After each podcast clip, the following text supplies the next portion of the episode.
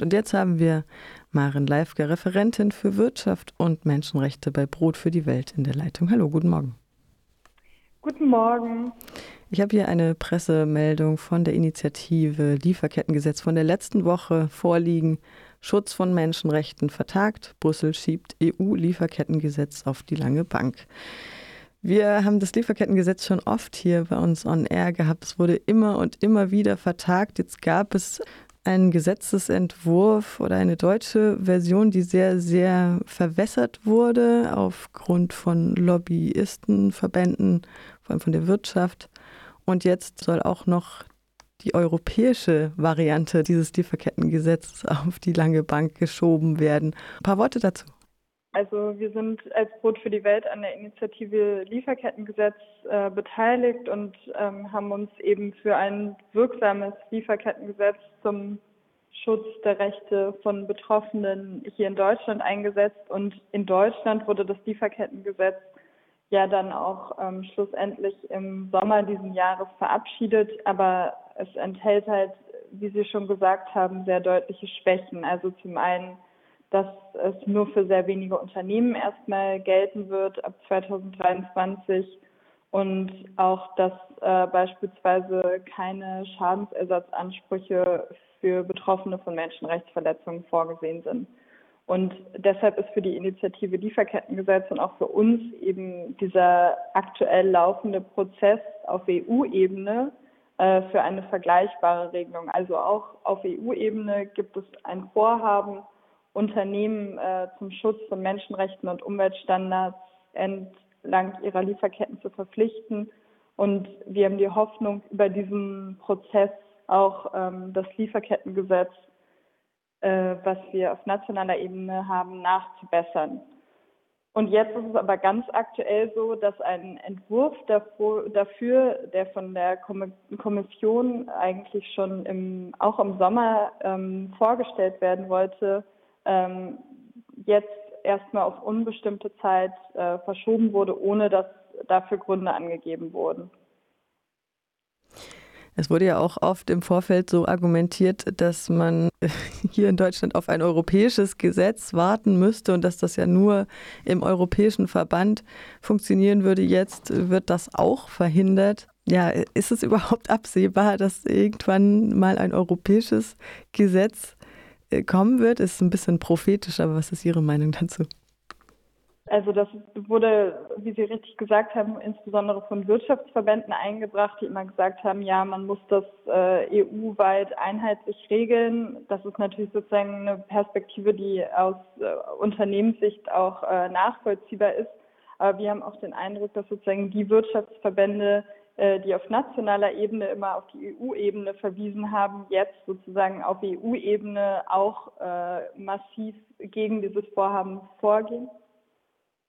Und ähm, was auf jeden Fall, ähm, wir, wir glauben natürlich weiterhin, äh, dass, ähm, dass, dass die EU-Kommission in dem Bereich tätig werden wird äh, und setzen uns sehr stark dafür ein. Und ähm, ist, ist insgesamt so, dass das ganze Thema einen sehr großen Rückhalt innerhalb der Zivilgesellschaft, aber ja auch bei immer mehr Verbraucherinnen selbst hat. Also es gab beispielsweise eine Konsultation, die die EU-Kommission ähm, in Bezug auf dieses Lieferkettengesetzvorhaben durchgeführt hat. Und da hat sich eine halbe Million EU-Bürgerinnen, zivilgesellschaftliche Organisationen und NGOs beteiligt. Und das zeigt ja schon einfach, wie, wie groß wirklich sozusagen der, die Unterstützung für dieses Thema auch und das Interesse daran ist und dass das jetzt sowas ist, was man vielleicht ein Stück weit aufschieben kann, aber jetzt nicht auf lange Zeit quasi verbannen kann.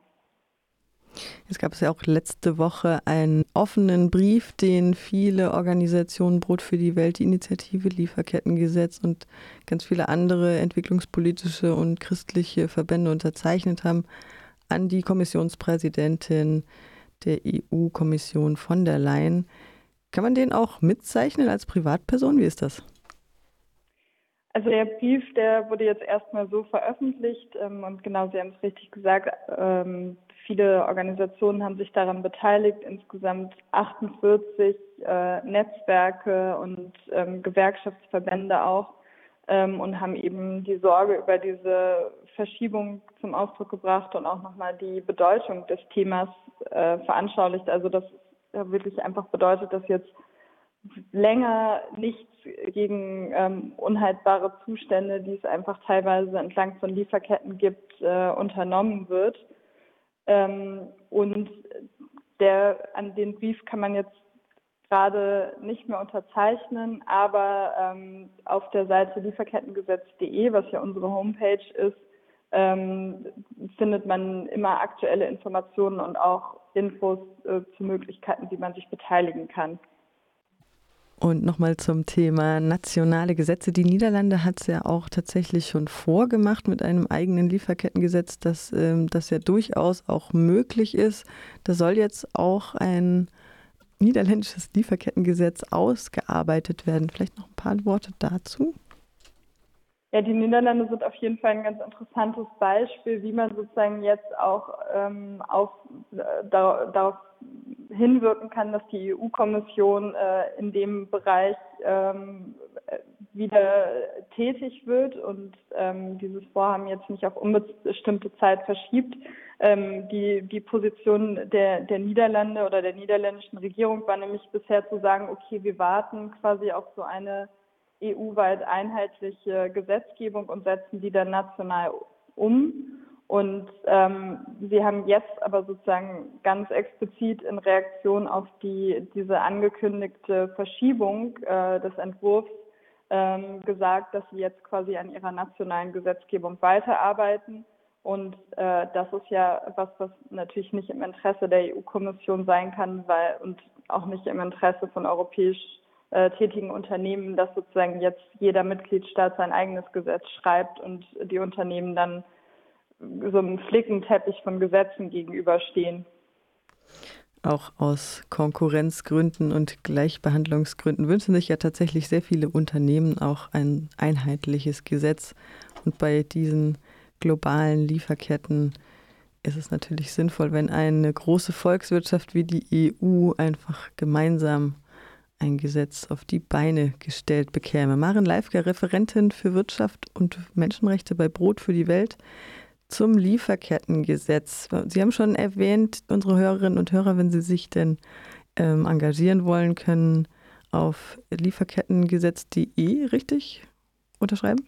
Genau, das ist äh, die Homepage äh, von der Initiative und die Initiative, die sich ja eigentlich gegründet hat sozusagen für das nationale Lieferkettengesetz, äh, wird jetzt auch fortgesetzt, um auch diesen EU-Prozess weiter kritisch zu begleiten und alle Infos dazu finden Sie auf der Seite.